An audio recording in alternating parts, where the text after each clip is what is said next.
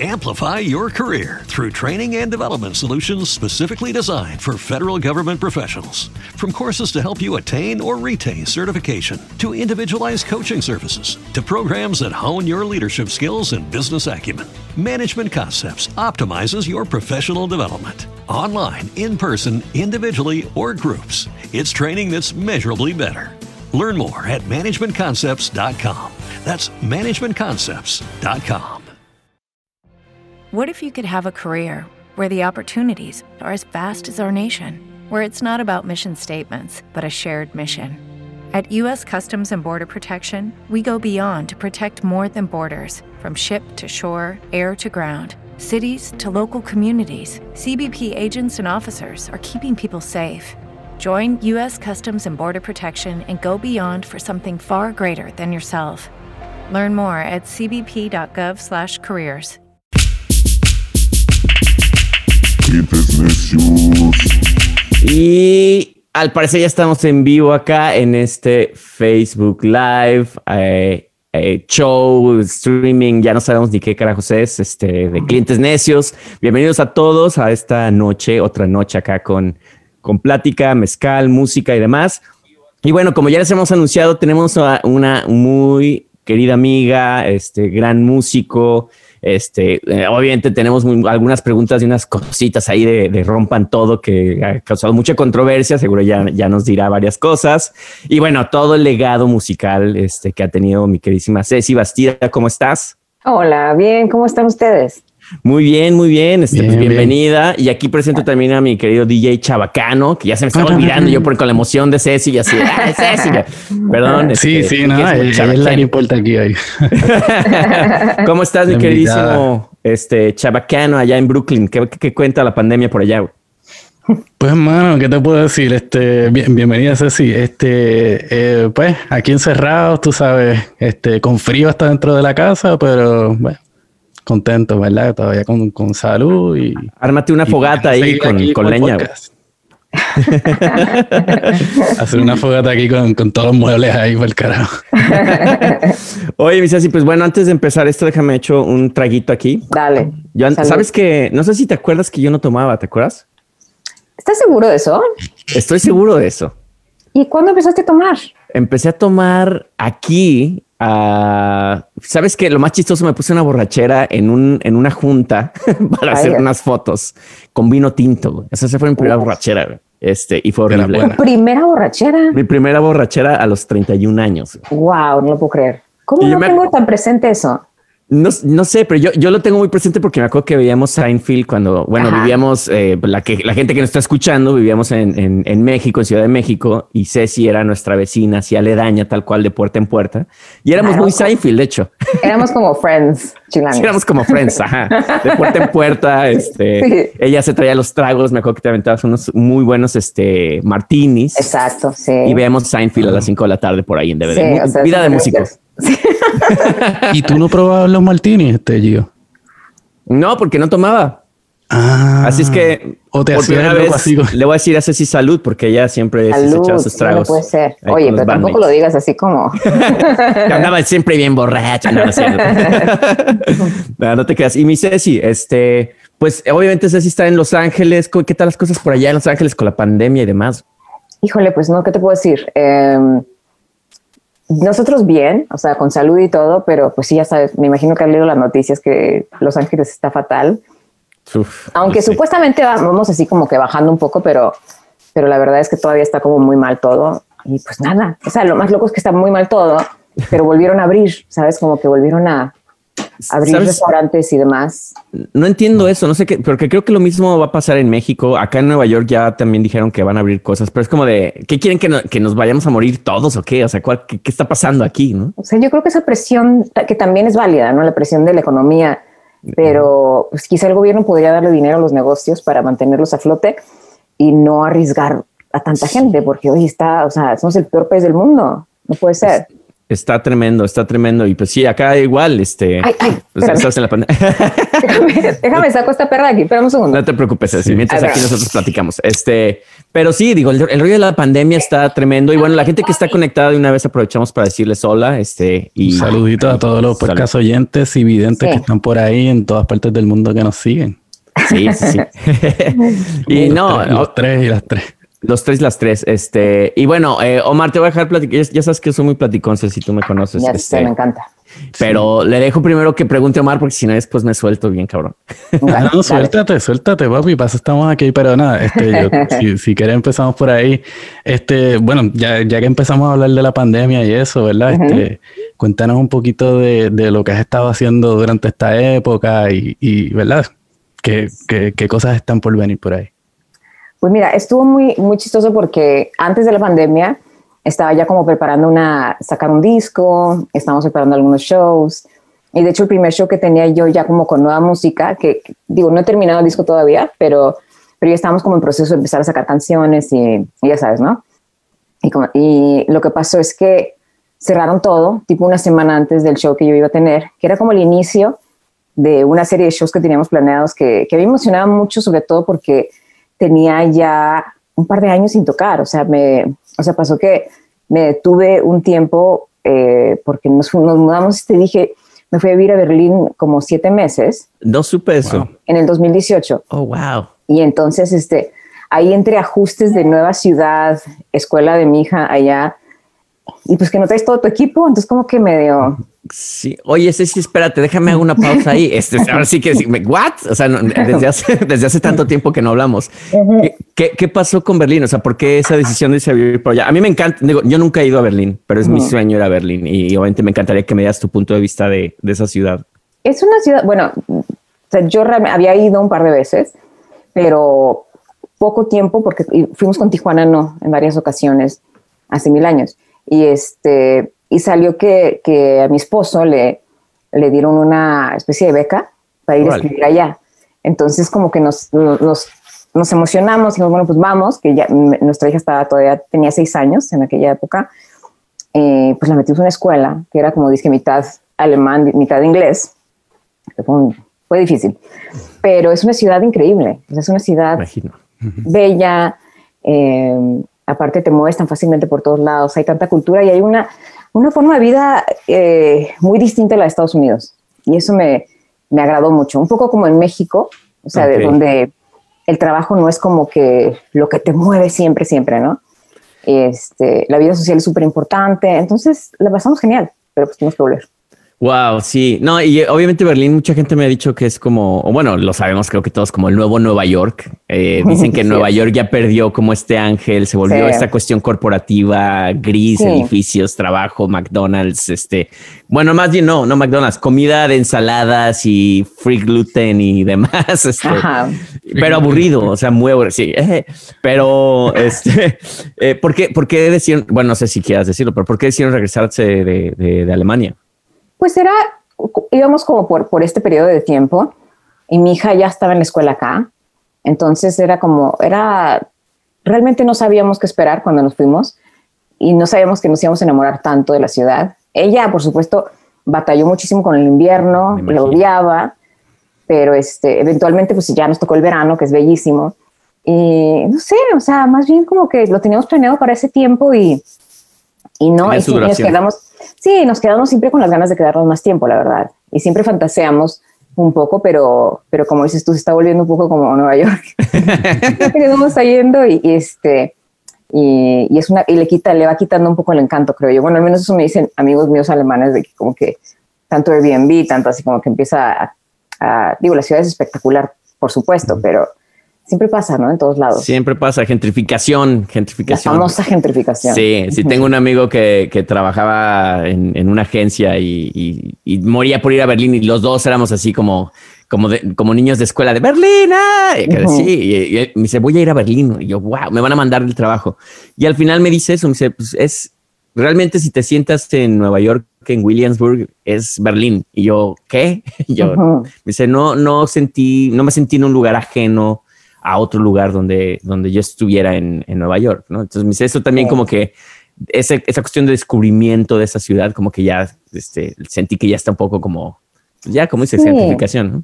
Sí, a mí, a mí me tocó cuando fui con Tijuana, no, en aquella época no era la ciudad que es ahora, entonces no se sentía tan así. Aparte ¿En qué año fuiste?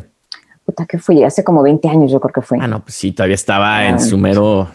Sí, entonces como que todavía se sentía, no se sentía como se siente ahora, creo yo, pero, pero sí tienes un canto, por supuesto, y, y me encanta, o sea, me fascina la ciudad, pero pues en todos lados pasa, te digo, o sea, México, Los Ángeles, o sea, es casi inevitable. Y te veías por allá como, este, ¿verdad? Desarrollándote, haciendo campo por allá en la música. Digo, a pesar de que ya habías tocado, pero ahora en este nuevo plan. Es que es una, o sea, te cambia un poco la perspectiva. O sea, me pasó algo muy chistoso que cuando nos fuimos para allá, no pensaba, por ejemplo, en Trump todos los días, como lo hacía aquí. Ay, puta, bendita Wow. tú, eh. y eso era, y eso ya de entrada era un alivio, como que aquí todo el tiempo te están bombardeando, pues porque es el país donde estaba él, y este, de pronto había como, un- como un desprendimiento leve, o sea, te mantenías informado, pero no era como que lo que estaba así. También hay una cosa de, de los artistas de que les gusta hacer música y eso, pero no están pensando en quiero ser el más famoso.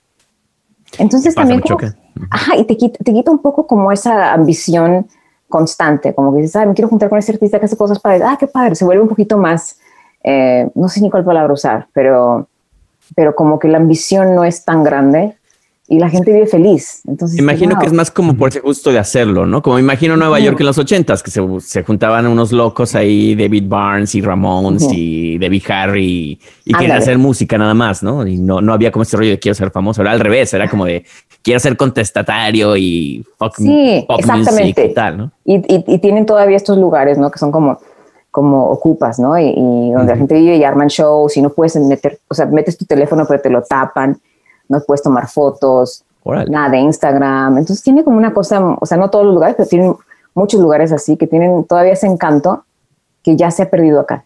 Y eso, un, sí. un amigo de, de mi esposo le decía, "Pues, me acaban de ofrecer este, un trabajo acá donde pagan más, ¿no? En, en Berlín. Y le decía, ¿y, y no lo tomaste? No, ¿para qué? No quiero trabajar más y vivo bien.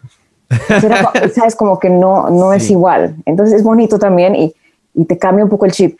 Como que yo no estaba pensando, "Ah, tengo que hacer música y tengo que estar en las redes. O sea, es muy loco. Wow, qué interesante. Es- Interesante. es- eso está súper interesante. A mí, a mí creo que me pasa, me llega a pasar mucho con Nueva York. A lo mejor mi, mi lado mexicano luego me entra, que digo, el dinero no es la vida. O sea, sí te ayuda mucho, obviamente, te ayuda bastante, pero estar pensando todo el tiempo de quiero hacer dinero, quiero hacer más dinero, quiero ser, o sea, hay este rollo de competitividad que es tremendísimo y que al final, aunque no quieras, te va llevando porque dices, pues si no lo hago yo, estoy en un lugar que es competitivo. Entonces, si no me vuelvo igual, pues no lo va a librar. O sea, no puedes Sí. estar aquí. O sea, yo creo que lo del dinero, por supuesto que lo necesitamos, claro, pero es el más y más y más y más. Creo que eso es la parte que es como un poquito fea, ¿no? Sí, Pero como sí, lo que mi mamá, dices- no tenemos llenadero, ¿no?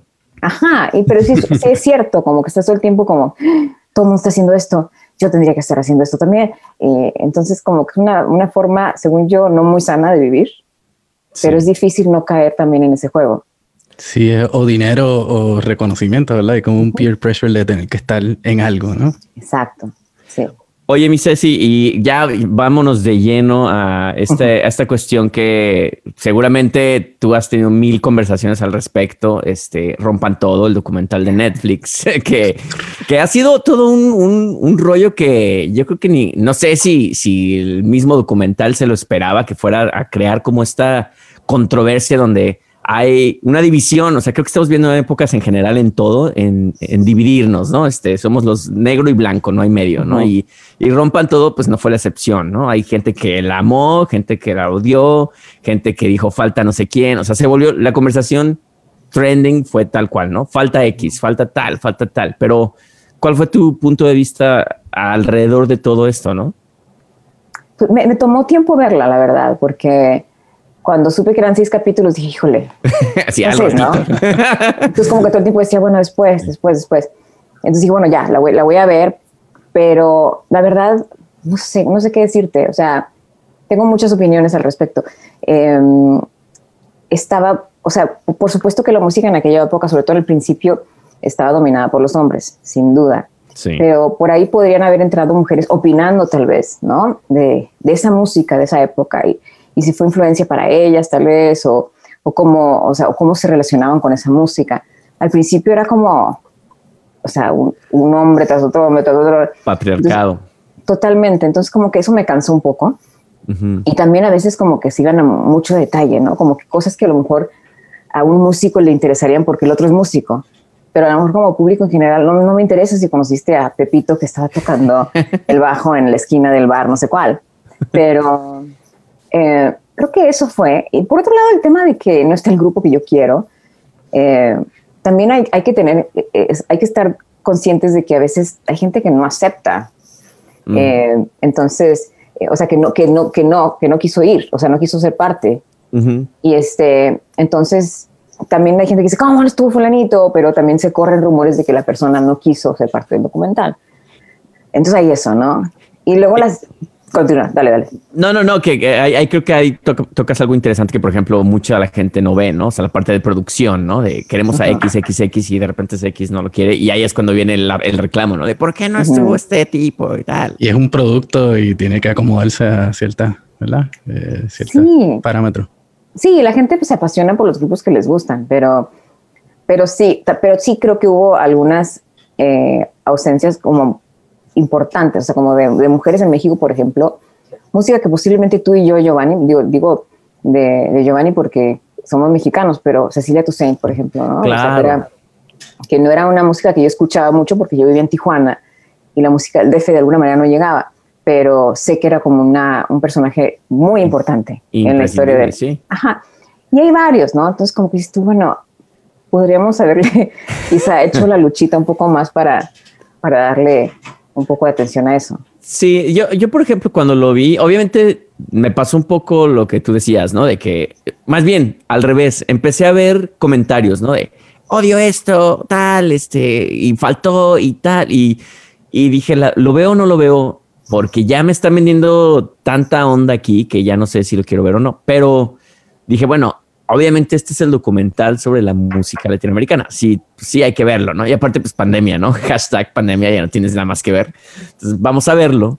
Y después, este, como dices, creo que la primera parte, obviamente la parte histórica y todo, no creo que sea, eh, no hay cosas que, hay, hay cosas que a lo mejor no a todo el mundo le interesan, pero también creo que, que viéndolos desde el punto de vista producción, pues es- está cabrón cubrir Latinoamérica, como dices, o sea, es tanto Es que titánico, o sea, es un es proyecto, titánico.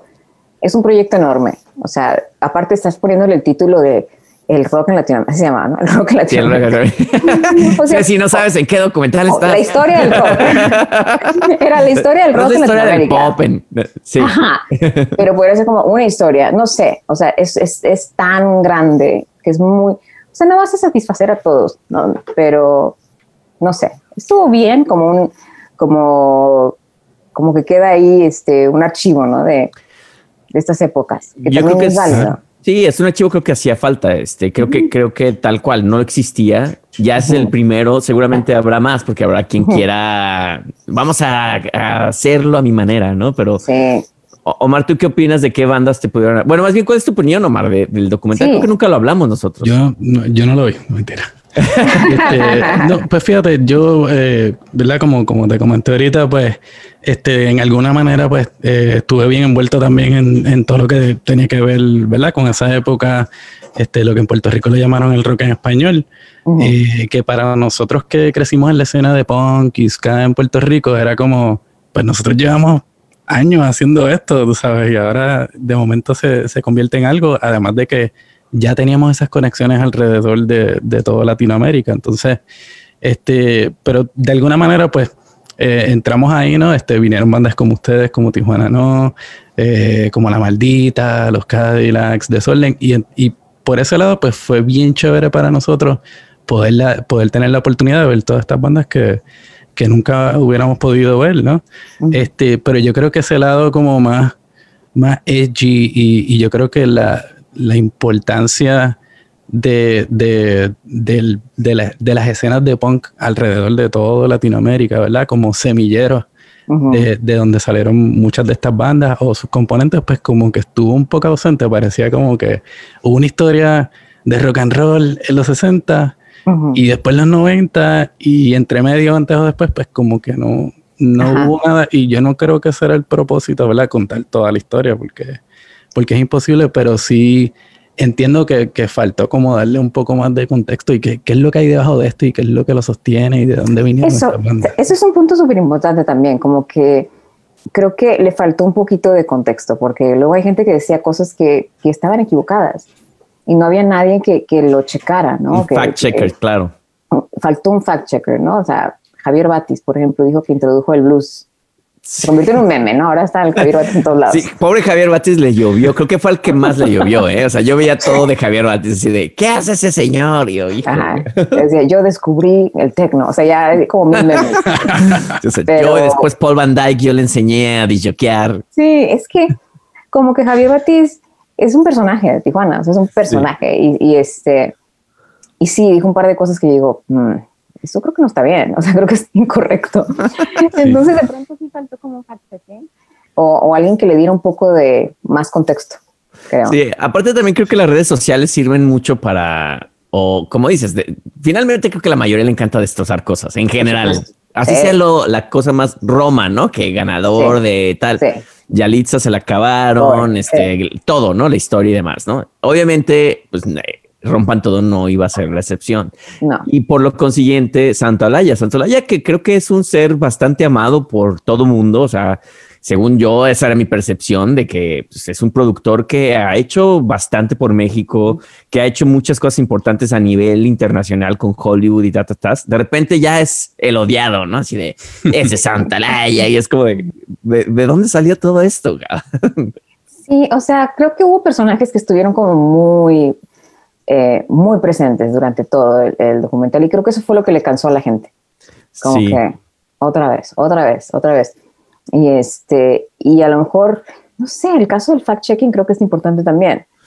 O sea, Sí. vuel- vuelvo al tema del fact-checking porque creo que hubo varias historias ahí y detalles eh, qui- quizá este, aparentemente no tan importantes, pero por ejemplo, en algún momento alguien dijo, creo que Rocco dijo, y Rocco es genial y me pareció que, Sí. me pareció brillante en el documental, ¿eh? me pareció genial, pero por ejemplo dijo que Rodrigo murió en Tlatelolco y, y yo soy muy amiga, muy amiga de su hija y ella me dijo, no, es que murió en, en- en La Juárez, ¿no? O sea, Uy, entonces, O sea, detalles es una así, historia. Ujú. ajá, de- que son ah, quizá aparentemente son tonterías, pero no hubo nadie que dijera, espérate, espérate, no, no, no, este. Que a ese punto que dices, ese hubiera sido muy fácil que invitaran a Mandititita, que hiciera esa, a que contara esa, narración. esa Ujú. historia, ¿no? O sea, Tal vez.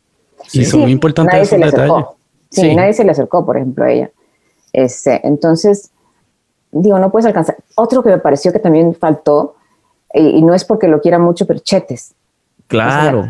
O sea, Chetes hace rock, o sea, no, no hace electrónica, hace rock. Y, y- y que no estuviera me pareció rarísimo, porque sí fueron como hacia Monterrey, pero les faltó Chetes. Sí, más estuvo Nortec, que sí son electrónicos, Exacto, que exacto. chetes. Exacto, sí.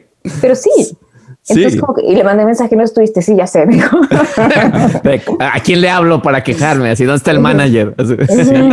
Tenían comunicaciones entre ustedes que estuvieron activos en, en toda esa época sobre sus impresiones o qué pasó, porque Fíjate que no tanto, ¿eh? O sea, porque, o sea, yo solamente le, le mandé mensaje a Chetes porque sí dije, qué raro que no te vi. Y me dijo, sí, nadie me contactó. Me dice, no, no, no, no tengo tus conectes, me dice. Así, ¿Por qué saliste tú, Ceci? Así. sí, sí, sí. Pero, ajá, fue lo único, como que él tenía como una, como que creyó que el documental iba quizás hacia otra cosa, donde no, no era necesario tenerlo a él. O sea, decía, a lo mejor, a lo mejor era muy político el documental. O sea, en realidad no, pero siento que les falló.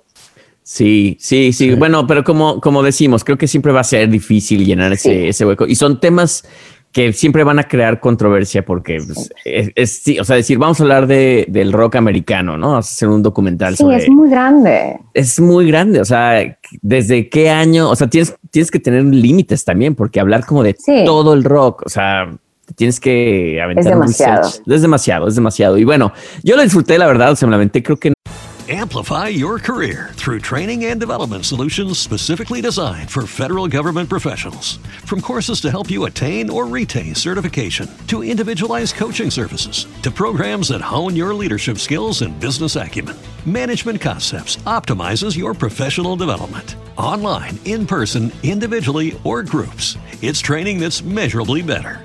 Learn more at managementconcepts.com.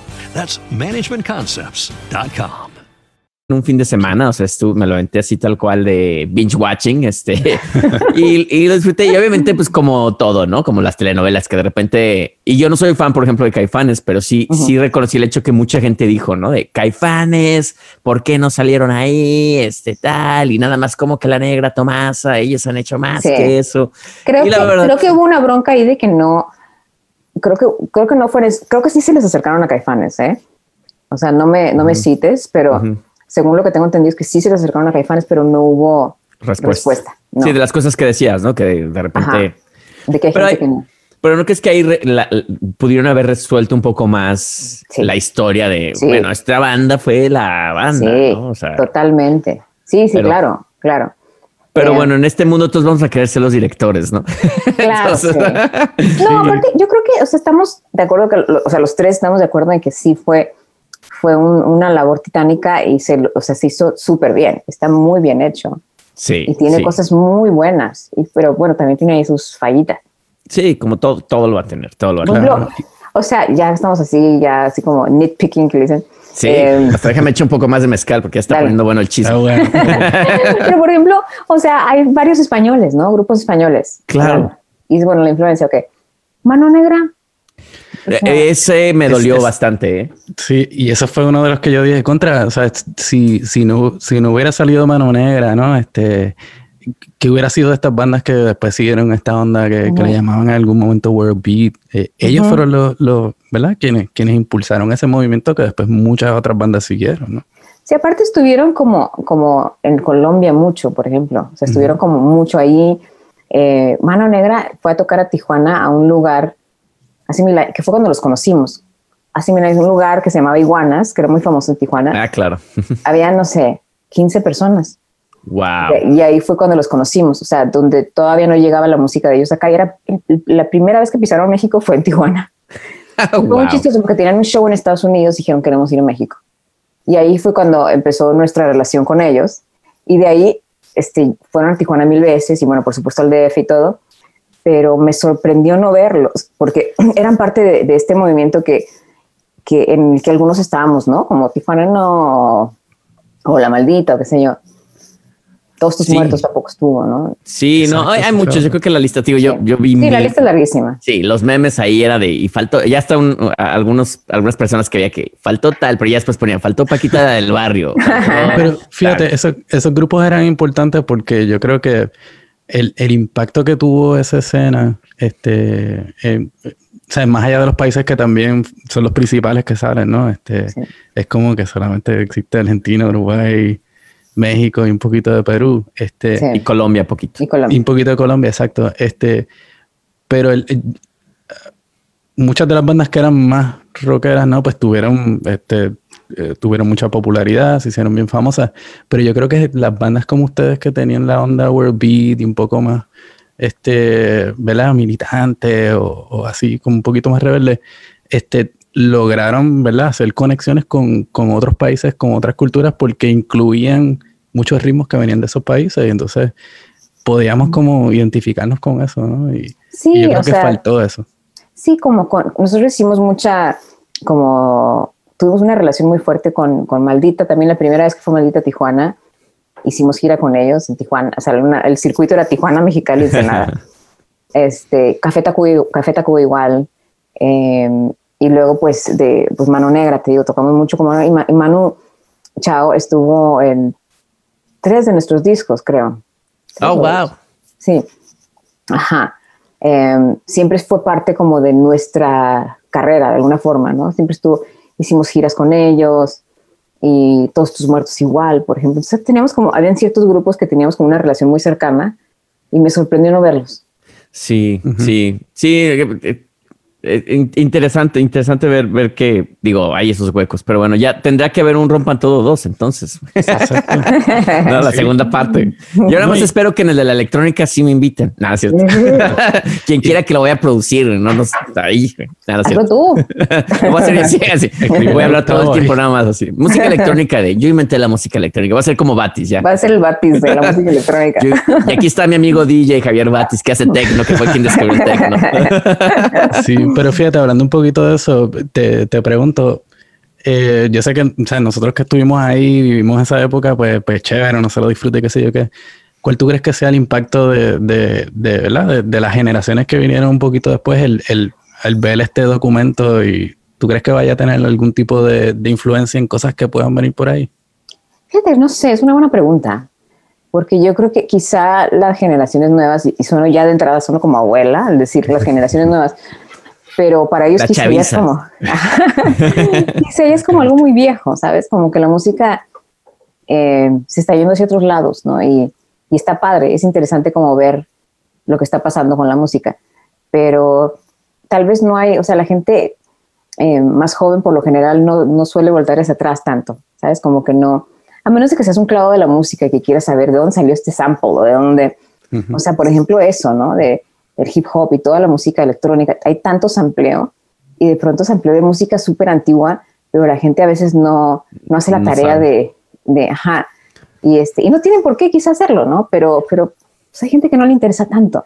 Pero es, es interesante eso que dices, porque creo que habiendo tanta información ahora de internet y de buscar y tal, justamente eso, ¿no? A mí me tocó que tal cual con, con una amiga millennial, ¿no? Que estábamos comprando algo de comer y de repente yo, ah, la típica canción era Pink Floyd, The Wall, ¿no? Y así, yo, ah, claro, la ¿Quién canción ella, ¿qué canción es esa? Yo, ¿Quién es? es, es- yo, es, es Pink Floyd.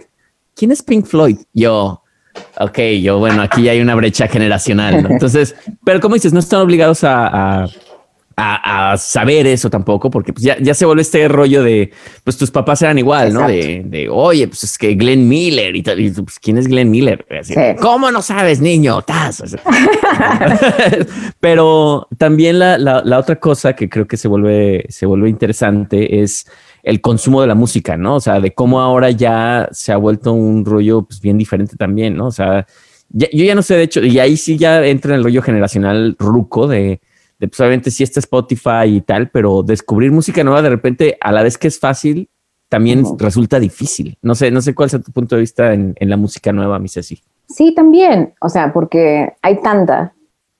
Y, y, o sea, y otra vez voy a sonar como abuela, pero, pero como que cuando eras más chico, escuchabas el disco completo y lo escuchabas mil veces, porque te lo comprabas y era lo que tenías en ese momento y nada más.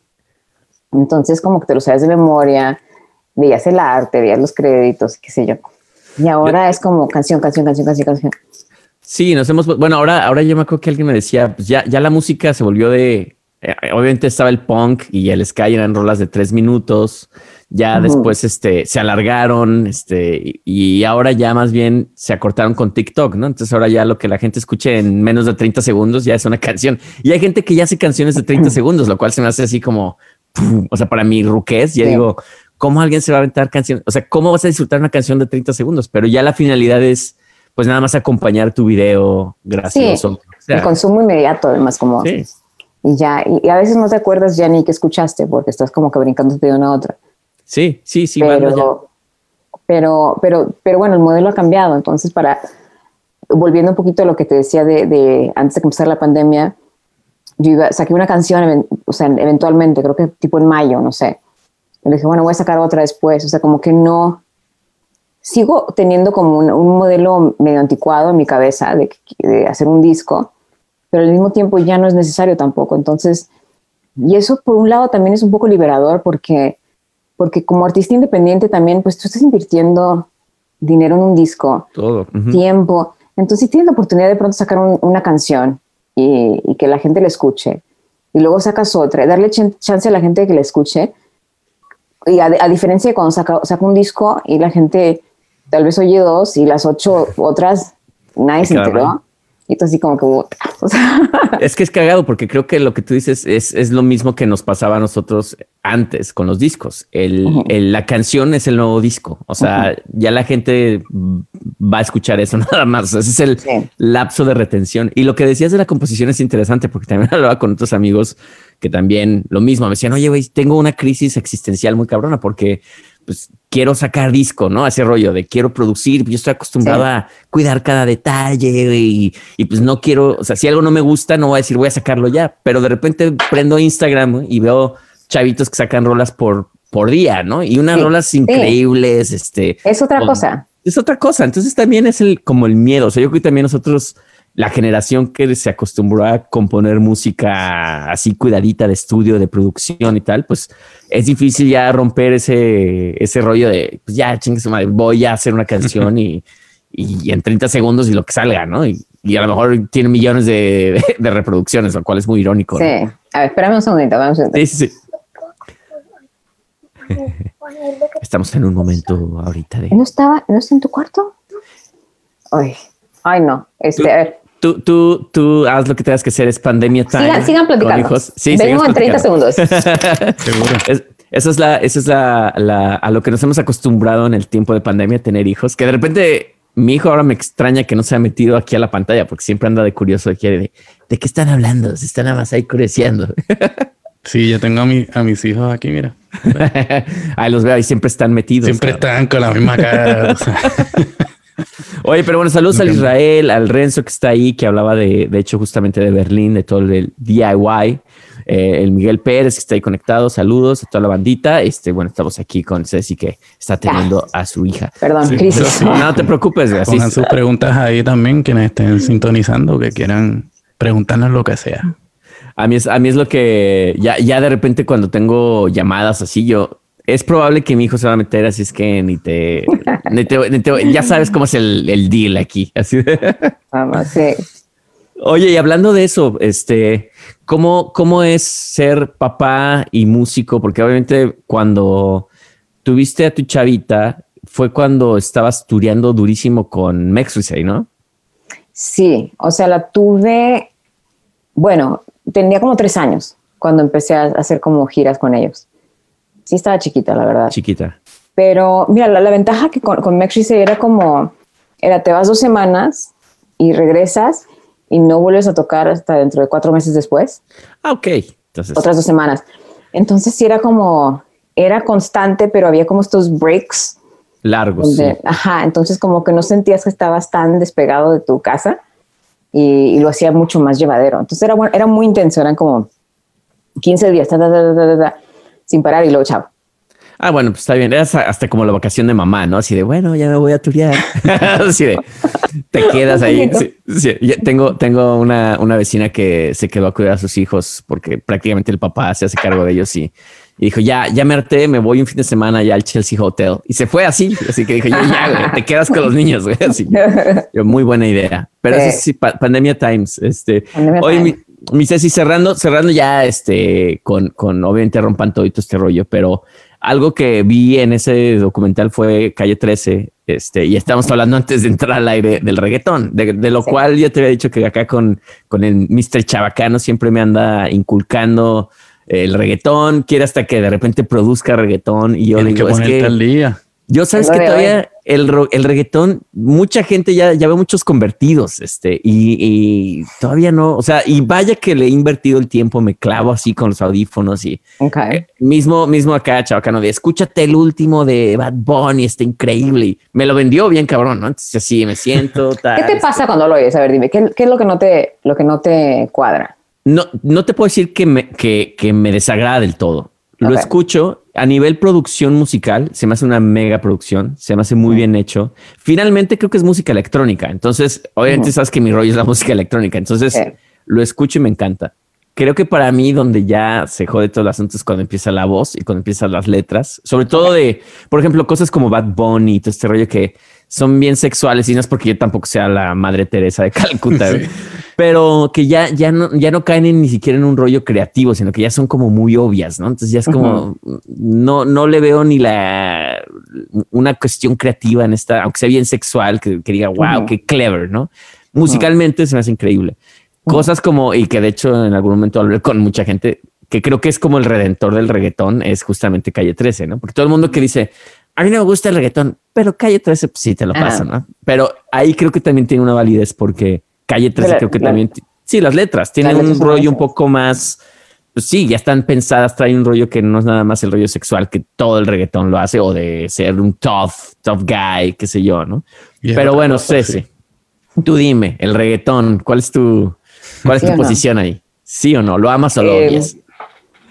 Este, no lo odio, pero, y, y, o sea, y sí, le- o sea, me gusta, me gusta. Entiendo lo que dices un poco. O sea, a veces no es una cosa de ser persinado, pero es una cosa de que a veces quieres oír que canten de otra cosa que no sea nada más así como una cosa sexual todo el tiempo. Te lo entiendo perfecto. Pero, pero me, me- o sea, hay cosas muy buenas y me, me gusta el ritmo y, y no sé, o sea, la primera vez que lo escuché, lo estaba contando, lo estaba contando hace rato, fue que fui a tocar a Puerto Rico con Julieta, cuando estaba yo tocando con Julieta Venegas, y fue por ahí del 2000 o 2001, y estábamos en un bar y de pronto pusieron a Don Omar. Y yo estaba como, wow, o sea, la verdad que, o sea, Julieta y yo estábamos como, ¿qué es esto? Qué padre está, está increíble. Y inmediatamente te dan ganas de bailar. Y me acuerdo que fuimos a una tienda de discos y compramos discos de Don Omar, de Teo Calderón, y, este, y estábamos fascinadas, o sea, y estamos hablando ya hace como 20 años, ¿no? Wow. Ahora es, es- un poco, es diferente, pero este, pero igual eh, creo que, no sé, me gusta, tiene, una, tiene cosas muy creativas, hay otras cosas que son muy parecidas, como en todo, ¿no? Pero, pero por supuesto que no lo odio, ¿eh? Sí, yo creo que el reggaetón es, eh, en mi punto de vista, es el nuevo pop. Este, y, y creo Ahora que no, sí. no se puede negar. Este, y, y, por ejemplo, acá eh, Omar me ha, me ha enseñado mucho. eh, Créeme que la, la teoría me gusta más que la, la música en sí, porque cuando me la cuenta, me la cuenta acá el chabacano, es como de, y fíjate que cuando empezaron fue en tal barrio y te digo, güey, esto, si no fuera reggaetón, qué buena historia es de, de musical, ¿no? O sea, como que sí merece ser contada. Es porque Es una parte como, perdón que te interrumpa, No pero el Caribe como muy, con, con esta influencia africana que es súper interesante también, que, que a lo mejor este, como que se nos olvida, ¿no? Pero es una, es una influencia muy bonita, ¿no? De, del, um, de Panamá, del, ¿sabes? Como del, se está yendo la palabra horrible, pero del dance hall y todo esto. Hay claro. como una, o sea, hay como una historia muy interesante y muy padre y como muy rica. Sí, Entonces, y- por y- eso me gusta. Perdón. No, dale, dale. No, lo que te iba a decir es que eh, siempre, a veces tengo esta discusión, yo creo que varias veces la hemos tenido en el programa, que yo le digo a, a Gio, el reggaetón es música electrónica, este, y es música electrónica en su esencia, no solamente porque, porque se hace con, ¿verdad? Este, drum machines y, Ujú. y- y toda esta tecnología, sino porque también vie- viene de esa misma tradición de- del, del reggae en Jamaica, este, donde pues el, el bajo y la batería son, son esenciales y cuando ya este, llega a las masas, ¿verdad? Este, hay formas más fáciles de producir este tipo de música y es con, con, con máquinas de sonido, ¿no? Entonces, este, es, ¿verdad? Es un eslabón dentro de, de esa, de esa historia, de esas músicas que eventualmente fueron lo que dieron pie al, al, al house, al techno, tú sabes, este, la idea del remix, este, y, y, y el reggaetón es, es parte de esa historia, ¿no? Este. Te guste o no te guste, ¿verdad? Pero eh, déjame eh, echar un trago. es, es una semillita, ¿verdad? Que, que hemos puesto en Puerto Rico, este, igualmente a los panameños y ahora en muchas partes del mundo, de, de, ¿verdad? De, de, de una misma, de una misma historia, de un mismo estilo y pues, ¿sabes? Ahora nos estamos quedando Sí. con el mundo, así que... O sea, yo creo que, lo que a lo mejor lo que tú quieres, eh, Jobs, es como que haya como, como más variedad tal vez, o como que, ¿sabes? Como que so- solemos como que clavarnos en un estilo de música que se vuelve de moda y es como el ritmo. Entonces Sí, lo ves claro. en todos lados. A mí, por ejemplo, lo que no me gusta tanto, bueno, no sé si no me gusta tanto, pero que de pronto artistas pop, super pop, pop, pop, pop, de pronto es como que le estoy poniendo un sonido urbano. Y le pone, Claro. ¿sabes? Como que ahí es como que, bueno, ok. O sea, como como te, que- ¿te acuerdas como cuando Yuri sacaba disco y este es un disco muy ecléctico porque tiene un poco de brasileño y de, y de tango y al final sonaba igual, ¿no? Era así como, Sí. no, no está el tango. Claro. Pero, pero no te pasa que has oído, o sea, no, no se me viene a la cabeza a nadie, pero, pero hay cantantes que siempre han hecho un pop así, super pop, y de pronto tienen el, el beat así, tum, ta, tu, ta, ta. O, sea, o sea, es como, y, y ya es como, eso es lo que me cansa. Cuando dices, ay, Sí, bueno, Sí, es el nuevo pop como, como, como decía yo, ¿no? Y, y ya cuando se empaqueta, ¿no? Y se vende como un producto, lo mismo pasó con, con la salsa, con el merengue, con el mismo rock. De Sí. momento era, tú sabes, todo el mundo podía hacerlo, es cuestión de tener un productor, que te, alguien que te haga una musiquita y, Sí. y ya hiciste un éxito, ¿no? Y, y- y yo creo que el-. La parte, la parte fea es esa, y yo creo que la parte que sí aprecio, por ejemplo, y, y ahí me estoy mordiendo la lengua, es que es un género que sí, así, ah, estoy defendiendo el reggaetón. Ah. Este, ah, de- no, la, creo que la parte que sí aprecio bastante es que, por ejemplo, a comparación de hablando de Latinoamérica en general como música, pues nuestra influencia siempre ha sido pues Inglaterra, Estados Unidos, el rock and roll y tal, ¿no?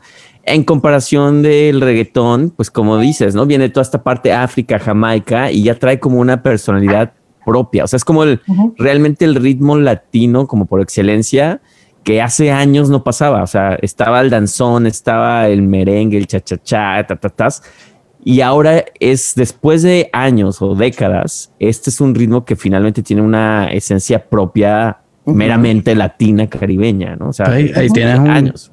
Ahí tienes un tremendo Estoy dependiendo, ¿eh? Exacto, sí. El, el reggaetón como, como esa pieza que nos afirma y nos recuerda que todas estas músicas que nosotros tomamos, tocamos vienen de África. Aparte de esta población negra, ¿no? Que, que en muchos casos es súper ignorada y de pronto o sea, se, da, se vuelve más famosa porque la interpreta alguien que, o sea, que no es negro. Entonces, como que eh, esa es la parte, también la parte de la explotación que tampoco vamos a tocar ahorita, pero pero o sea, las raíces vienen de África, entonces como que, que no nos olvidemos del origen ¿no? de, de, esta música también. ¿Y, qué ha pasado creo que en toda la historia musical? ¿no? Digo, Elvis, que lo mismo, ¿no? que era como se adoptó toda la música negra y salió Elvis. Este, pero, pero oye, Ceci, pues sé, sé que tienes eh, obligaciones de, de casa, este, como yo también. En pandemia. Este, en pandemia, Omar no, este, bendita soltería. Tranquilo. Ah, soltero. No, no soltería, no soltería. Este, más bien, no hijo. Ah, eso es. Es que ya lo hemos salterial, no, hijo, sí.